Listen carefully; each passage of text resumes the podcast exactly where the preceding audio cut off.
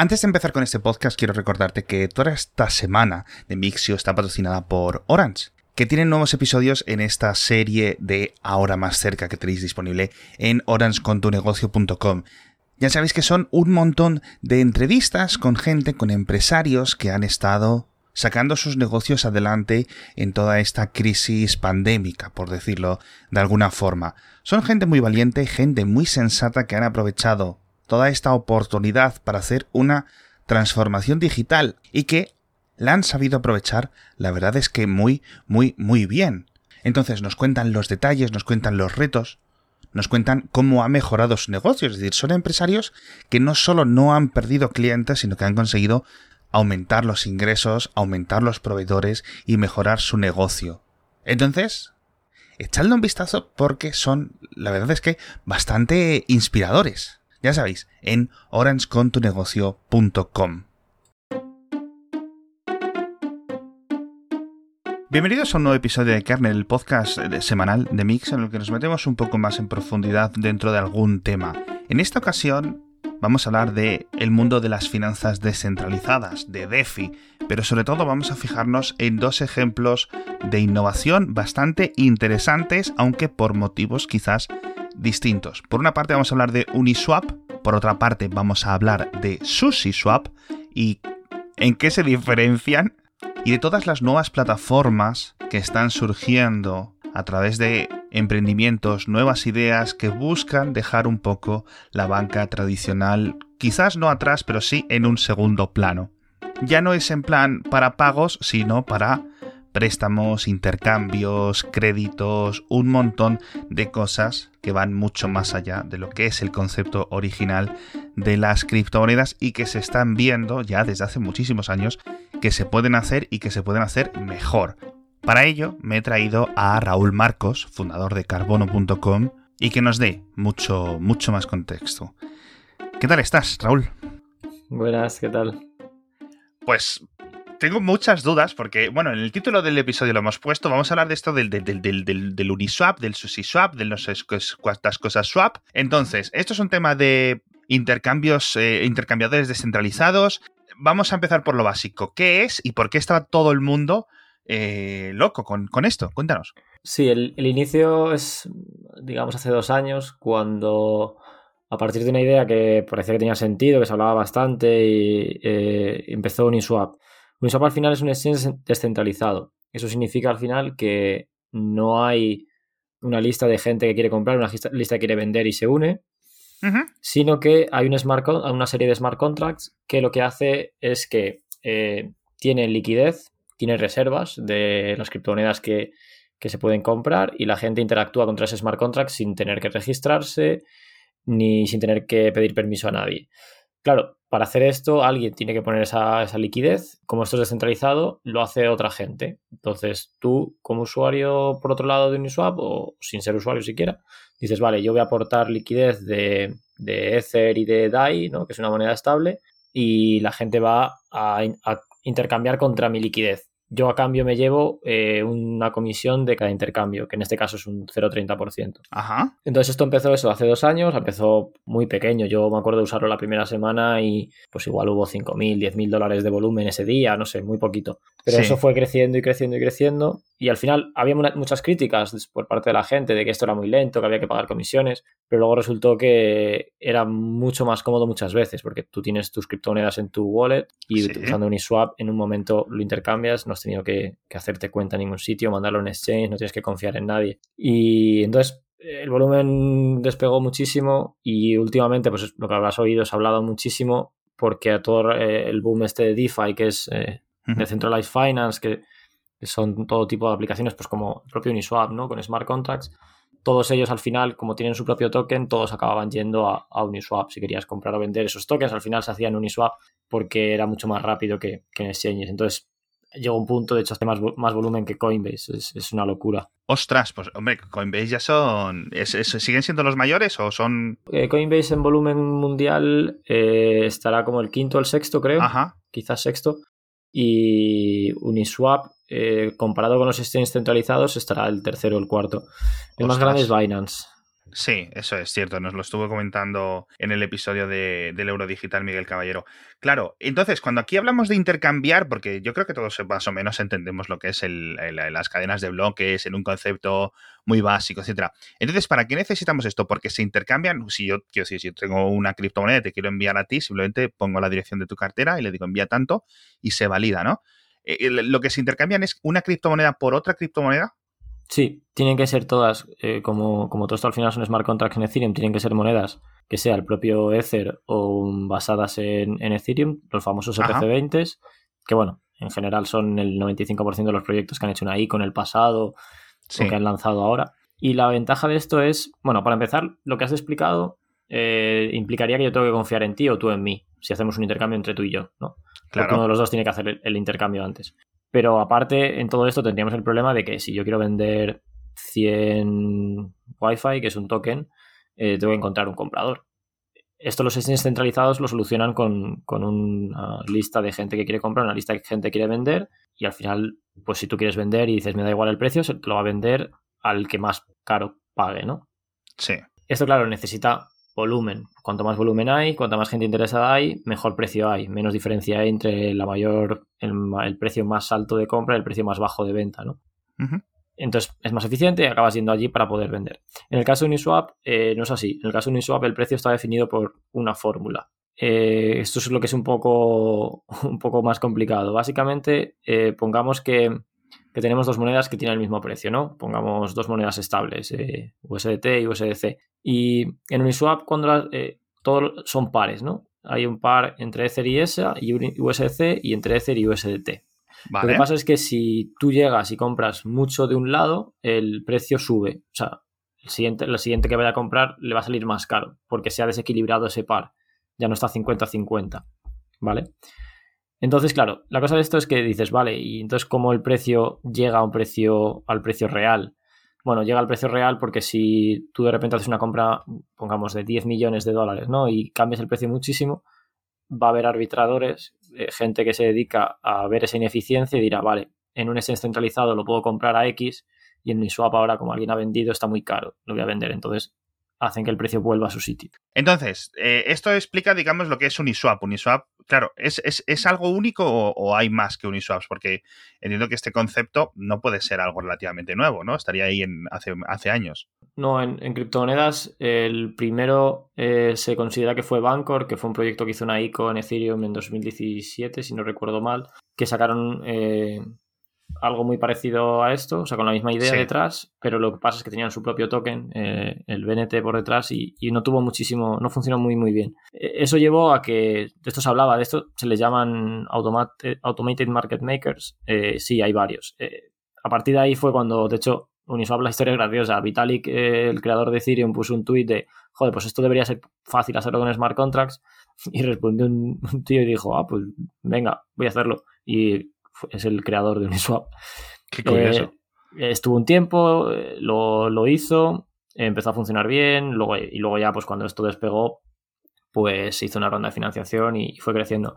Y de hecho, al principio, pues, claro, en todo esto no hace falta un token propio. Y Uniswap siempre se la considera los mejores proyectos de, Ethereum porque ellos se negaron a poner un token solamente para poder hacer una ICO, no quisieron. Eh, al principio se financiaron como pudieron, luego hicieron una ronda muy pequeñita y ahora ya con todo el boom de, que proyectos sin token sacaron su propio token de gobierno eh, para darle más poder a sus usuarios y demás, ya no como una ICO, sino como una forma de, involucrar más a sus usuarios ¿no? y descentralizar la, la, empresa, por así decirlo, Uniswap sacó eh, su token, el último, como de los últimos proyectos lo sacó. O sea, en mi opinión hicieron las cosas muy bien. Y ese token de hecho lo regalaron, o sea que, que muy bien.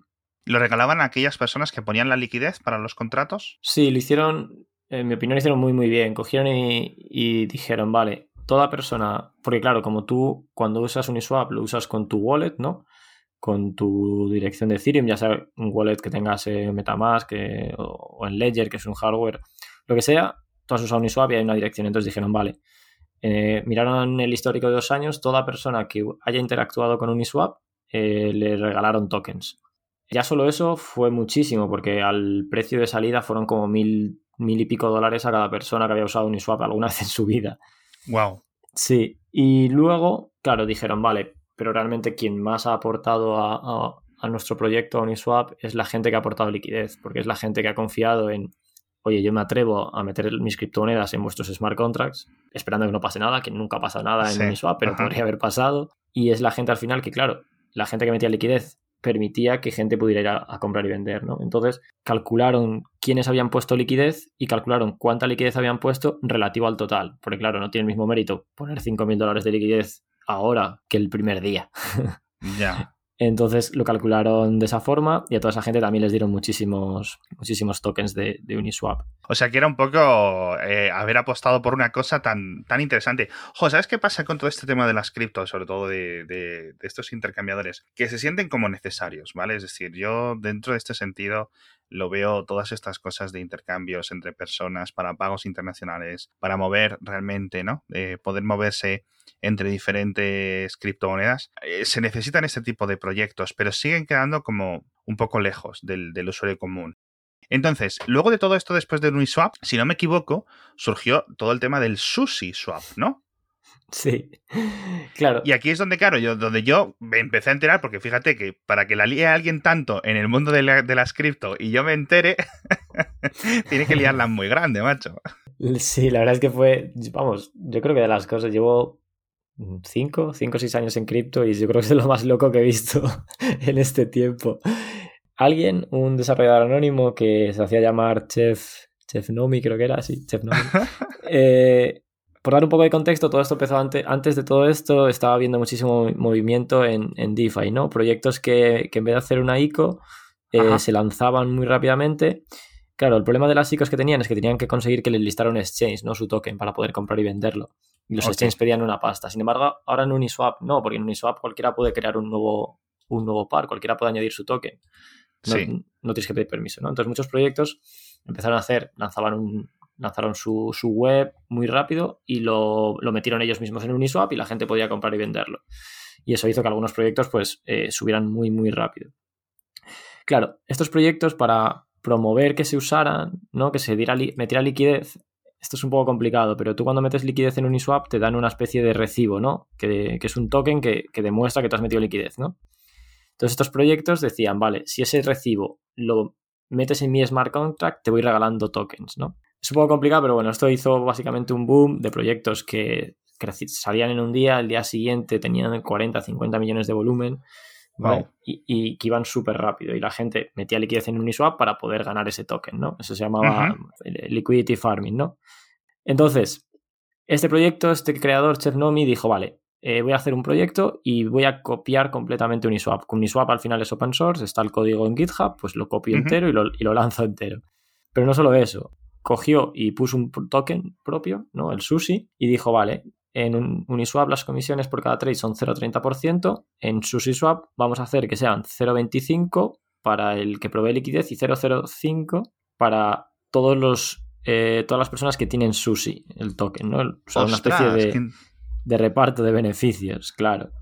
Y añadió una cosa bastante, me parece, a mi opinión, inteligente, una cosa que se le llamó no sé cómo traducirlo a español, como un ataque vampiro, llamémoslo, de forma que, claro, esto que hacían los otros proyectos también lo dijeron, lo hicieron ellos. Es, vale, si tienes estos tokens recibo de que has metido en liquidez en Uniswap, puedes meterlos dentro de los smart contracts de SushiSwap, ¿vale? Ok. Si haces esto, te vamos a dar sushis, ¿vale? De forma que, vale, los sushis subieron muchísimo de valor, subieron, no sé, un por 20 en un día o dos. Wow. Entonces la gente quería quería como fuera eh, hacer sushis. De hecho, yo pues estuve tres días enteros ahí haciendo, haciendo. Claro, la cosa es, es, vale, entonces, esto va a hacer que muchísima gente eh, meta estos tokens. Y lo que el ataque este vampiro que, se le llamó eh, es que básicamente dijo eh, SushiSwap, vale, y llegado un día, dentro de dos semanas, desde el lanzamiento del proyecto, esos tokens, claro, esos recibos están en, el smart contract de, de, de SushiSwap, ¿no? quien sea que tenga esos recibos puede ir a, Uniswap y decir, este recibo cámbiamelo por la liquidez que yo metí, o sea, devuélvemela, ¿no? Entonces, este ataque vampiro lo que era es, dijeron, vale, y dentro de dos semanas todos los recibos estos, todos estos tokens de liquidez que, estáis metiendo en, en nuestros smart contracts, los vamos a usar para ir a Uniswap, sacar la liquidez y meterlos en SushiSwap, la liquidez. O sea, básicamente drenar de liquidez Uniswap. ¡Ostras!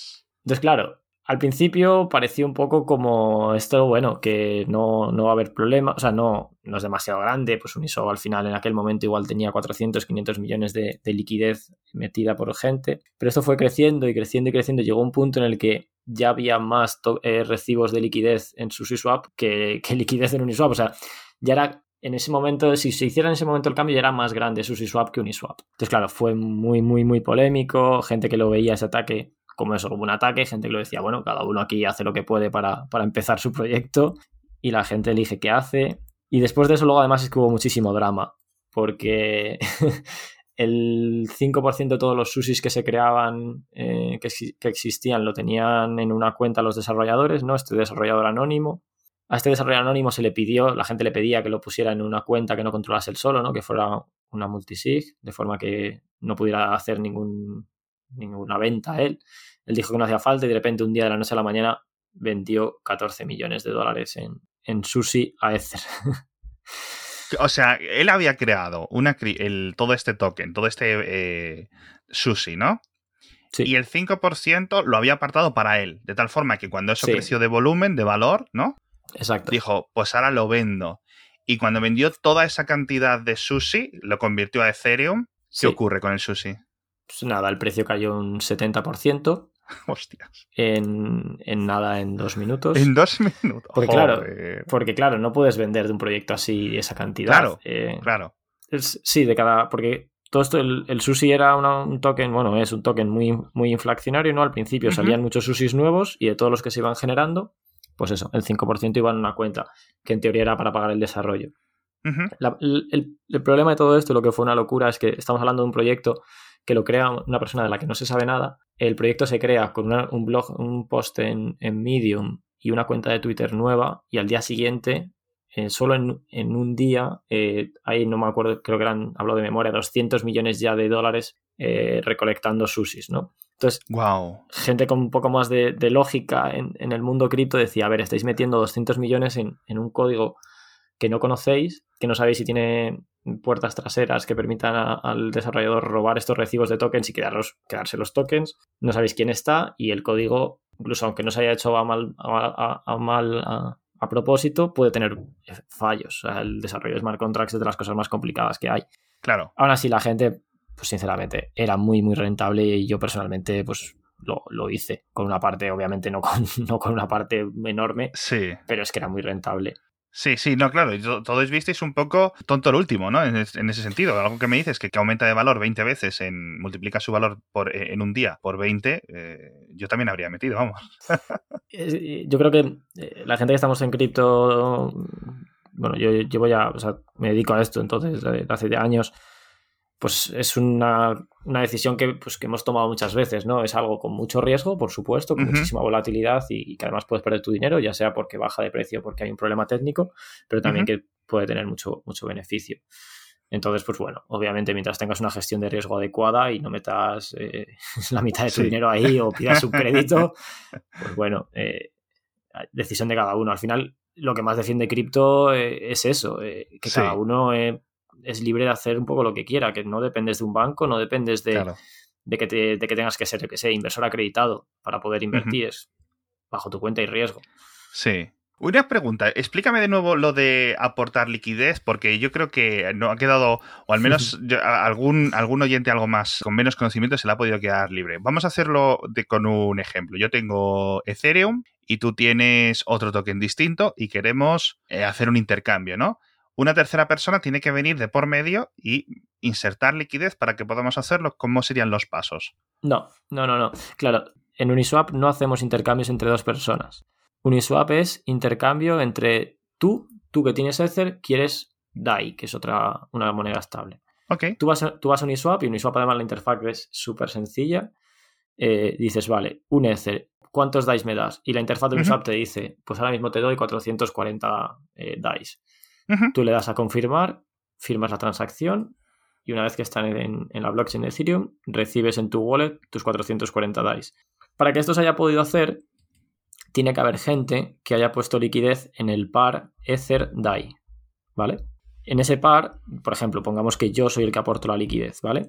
Yo he tenido que poner, la primera vez que lo puse, eh, un valor total, pongamos, de 1000 dólares, tuve que poner 500 dólares en Ether, los Ethers que sean, y, los, y 500 dólares de valor en DAI. Ajá, vale, ok. Entonces, tú cuando estás cambiando Ether por DAI, tú estás cambiando contra, llamémoslo, esa bolsa de liquidez que es toda la gente que ha aportado liquidez, como yo, al par Ether DAI que pues ponte que sean del orden de 10.000 o 20.000 personas. Y la fee que vas a pagar se reparte proporcionalmente entre todos nosotros, porque no se sabe, no, estás, no estás haciendo el trade contra mí, estás haciendo contra la suma de todos los que hemos aportado liquidez, ¿vale? Qué bueno, qué bueno. Y entonces de esa forma, digamos, es como poner tu dinero a funcionar, ¿no? Es Sí. Lo pones ahí, la gente extrae un valor con los intercambios y, que, se te paga a ti o se paga a la bolsa que decías una comisión, ¿verdad? Sí, exacto. Al final la comisión tú la vas a pagar en la moneda de, origen, o sea, en este caso en Ether, eh, y entonces ese Ether de comisión que tú estás pagando simplemente se suma a la bolsa. Si yo en ese momento, si yo pongamos, ¿no? Si pongamos que yo, si antes de que tú hicieras el trade fuera a sacar la liquidez, igual me daban, me invento, mil dólares, pues después de ti, pues igual me dan 1000,002. Porque me toca una parte proporcional de la fee que tú hayas pagado. Sí. Y en Uniswap no había ninguna especie de token de por medio. Claro, en esto que hemos hablado, si te das cuenta, no hace falta ningún token propio. Al final es, una interfaz interactúa contra la liquidez que yo he metido, que son dos tokens que son diferentes, son Ether y DAI, y tú eh, estás dando Ether y recibiendo DAI. No, no hace falta un token. Lo que te decía, por ejemplo, de Bancor, que fue el primero que hizo esto, Bancor sí que forzaba a que todos los pares fueran su token contra algo. Entonces forzaban artificialmente a que estuviera su token. Pero de hecho, uno de los casos, uno de los motivos, en mi opinión, por el que no funcionó es porque era muchísimo más, más, entre más coñazo. Imagínate que tú para cambiar Ether tuvieras que tener Ether y el otro. Claro o que yo para meter liquidez tuviera que tener el token. Es como, yo no quiero tener este token. Claro. Hombre, yo como Lego, como alguien que no tiene ni idea hasta hace 20 minutos que le has empezado a explicar todo esto de Uniswap, veo cierta belleza, ¿no? En la simplicidad de, de, todo el concepto, de todo el concepto de Uniswap. Y luego el tema de los contratos inteligentes, de estos smart contracts que estás comentando, a mí siempre me dan, tengo mucha fascinación porque siempre se les ve como mucho potencial.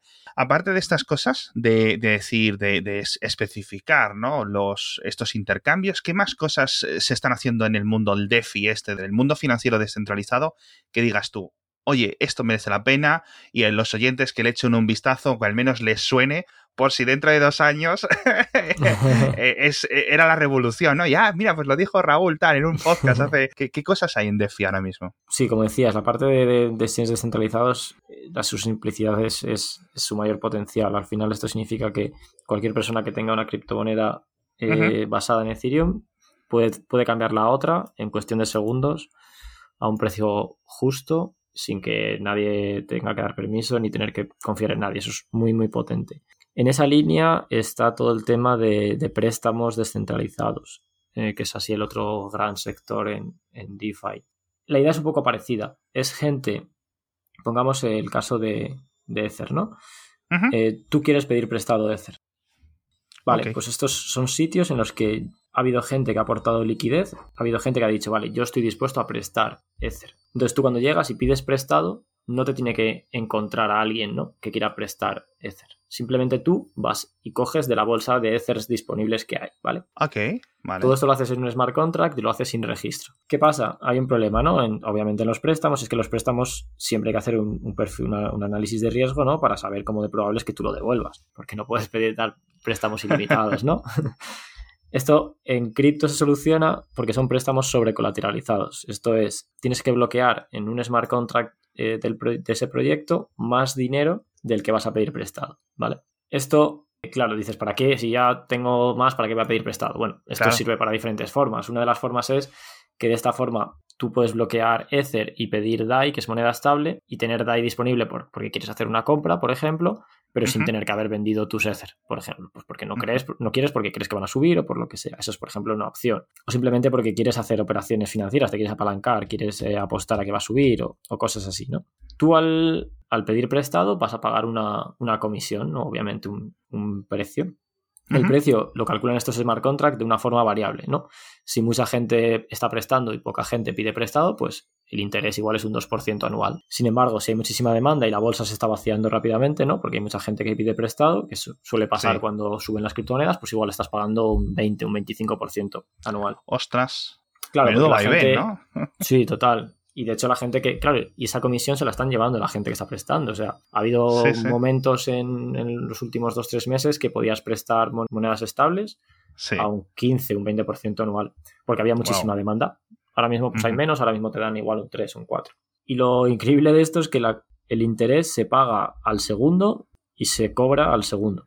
Porque como al final esto todo es un, es calculable matemáticamente, ¿no? De, vale, en cada bloque de Ethereum había, me invento, ¿no? 10 millones de dólares eh, como bolsa de liquidez y 100.000 prestado. Vale, pues esto nos da que en ese bloque la comisión era tanto. El, el, interés anual era tanto. Dividido entre los bloques que se hacen en todo el año, se va sumando. Y entonces se va cambiando en tiempo real. Y lo bueno de esto es que quien, quien presta Ether lo puede sacar en cualquier momento. No tiene que esperar a que se le repague el préstamo a nadie. Claro, porque, digamos que es, una bolsa, eso es. ¿Y hay algún, hay algún sistema? Porque ahora dices, no, puedes eh, pedir prestado, pero tienes que presentar tú como un aval lateral o, un, colateral, como decías. ¿Hay alguna forma en la que yo pueda decir, oye, de verdad, necesito mil Ether, ¿no? ¿Para qué? Para comprarme un ordenador, para lo que sea, ¿no? Bueno, un ordenador es un ordenador muy, muy potente, para comprarme un Ferrari. ok.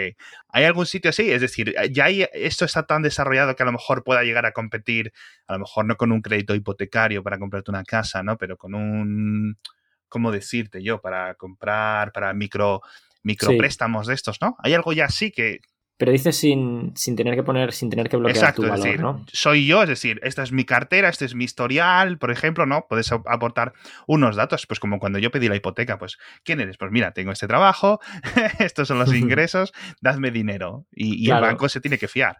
No, o sea, no, no está viendo todavía mucho de eso porque al final hay, hay varios retos, ¿no? Al final claro. Eh, tienes que, tiene que haber una empresa totalmente centralizada eh, que haga el análisis de riesgo y que sea quien asume la pérdida si tú fallas, ¿no? En pagar. Entonces, en cripto no, no, no se está yendo muy por ahí porque no es donde puedo aportar, yo creo. Cripto puede aportar en todo lo que sea eliminar confianza. Al final eso siempre va a ser, si tú quieres pedir un préstamo de 10.000 euros pudiendo decir dónde trabajas y demás, es mejor el banco. No te va a dar, claro. no te va a dar un interés mejor cripto.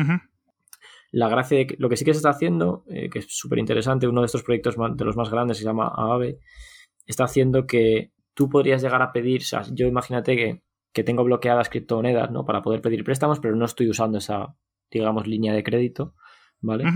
Tú podrías llegar a pedir un préstamo sin, sin bloquear criptomonedas si yo te doy permiso a que consumas de mi línea de crédito. Ajá, ok, ok. O sea, eso sería que es una forma de, decir, vale, si es como que yo firmo, entre comillas, ¿no? Eh, que si tú no pagas, doy permiso a que me, quiten a mí de, mis criptomonedas bloqueadas. Ah, o sea que es un, aval, ¿no? Típico. Sí, claro, es una forma de hacer avales. Lo que pasa es que esto sería bastante. Se puede extender bastante. Yo creo que en el futuro se extenderá a cosas bastante más, más, más complicadas, ¿no? Porque al final, un aval, eh, hacerlo obviamente es un trámite pues, que no es tedioso eh, y que no es estandarizable, mientras que esto es eh, un smart contract en el que el smart contract simplemente le da igual quién está aportando eh, las criptomonedas bloqueadas mientras, mientras sea capaz de calcular el smart contract que hay que, que, si tú no pagas ese smart contract te puede quitar criptomonedas por valor suficiente, ¿no? Claro. eso se puede extender a que se puede hacer, por ejemplo, cadenas, se puede hacer un grupo de gente que aportan entre ellos suman, eh, sumen su, su, liquidez de criptomonedas bloqueadas para pedir préstamos, que es un poco la idea de, una mutua de seguros, ¿no? Eh, se pueden hacer eso, también cosas en seguros, se pueden hacer eh, entre gente que incluso que no conozcas y si puedas pagar. Tú, por ejemplo, podrías llegar a decir, se podría montar una empresa que, que hiciera el análisis de riesgos tradicional que decías tú antes, que dijera, vale, yo te cobro una comisión por firmar que soy tu, tu aval en estos tipos de préstamos, por ejemplo. Claro. Y de esta forma tendríamos los préstamos tradicionales, pero de una forma descentralizada. Qué bueno. Jo, macho, es que este, esto, llevamos, ¿cuánto? 10 años desde, desde el origen de, Bitcoin, más o menos.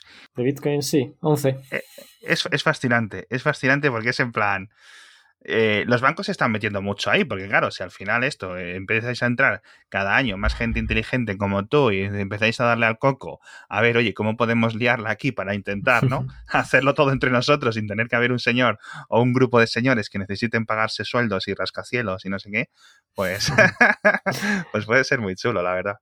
Claro, los bancos en todo esto es, eh, es bastante curioso, ¿no? Los bancos obviamente todo es curioso, cripto no, no está inventando nada muchísimas veces, ¿no? En alguna cosa como Uniswap, pues está, sí tiene su cierta innovación en lo que es cripto, pero todo es replicar lo que ya se conoce, ¿no? Lo que hablábamos, ¿no? Pues pedir un préstamo sigue haciendo miles de años.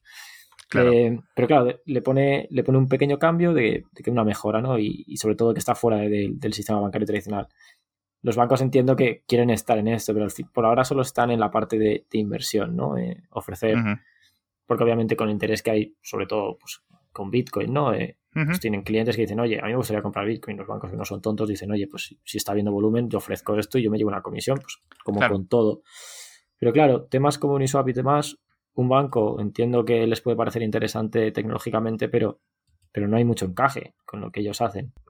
No, no, es, no es compatible. De hecho, es que si nos ponemos estrictos, Uniswap no cumple con ninguna de las normas, de ninguna de las leyes que hay en Europa o en el mundo de, de, que tienes que hacer un registro a tus clientes de banca, que tienes que pasar un proceso de, que evite el, blanqueo de capitales.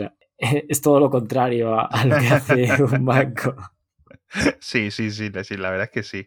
Oye, una pregunta, Raúl. Ahora ya eh, en, en, Carbono, estoy mirando aquí la web, en carbono.com, ¿qué, qué, qué, qué hacéis? ¿Qué, cómo, ¿Cómo funcionáis? ¿Qué hacéis?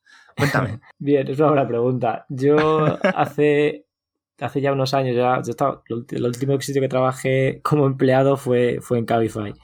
Eh, sí, y ya con todo esto del tema de cripto empecé a. lo dejé y me dediqué a, a consultoría pues, a empresas que querían lanzar su propia criptomoneda, empresas que usaban blockchain, etcétera, etcétera.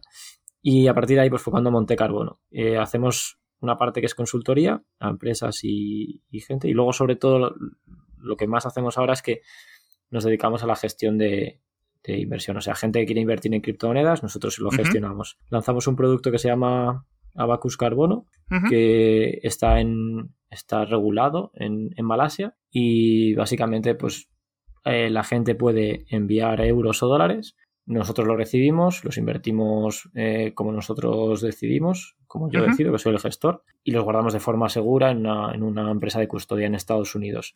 Y si luego esa persona en un año quiere recuperarlo, pues nada, nos avisa y le llega a su banco euros o dólares. Entonces, de esta forma la gente puede tener exposición a criptomonedas sin tener que preocuparse de cuál es la criptomoneda adecuada, cómo las guardo, que no es fácil, etcétera, etcétera. Qué, fascinante.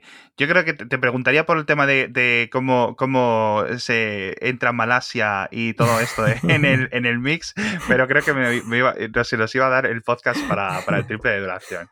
Bueno, otra, otra semana te llamo y, te vienes y nos lo cuentas porque me parece todo fascinante, pero vamos, cósmico. O sea, una, distancia tan lejos de lo que yo controlo que, es, es, increíble. Bueno, eh, Raúl, muchísimas gracias. ¿Dónde puede encontrarte la gente? Bueno, puede entrar en, en visitarcarbono.com para encontrarte. Si quieren hablar contigo, decir, oye, voy a hacer una pregunta, voy a preguntarle por aquí, ¿dónde puede la gente encontrarte?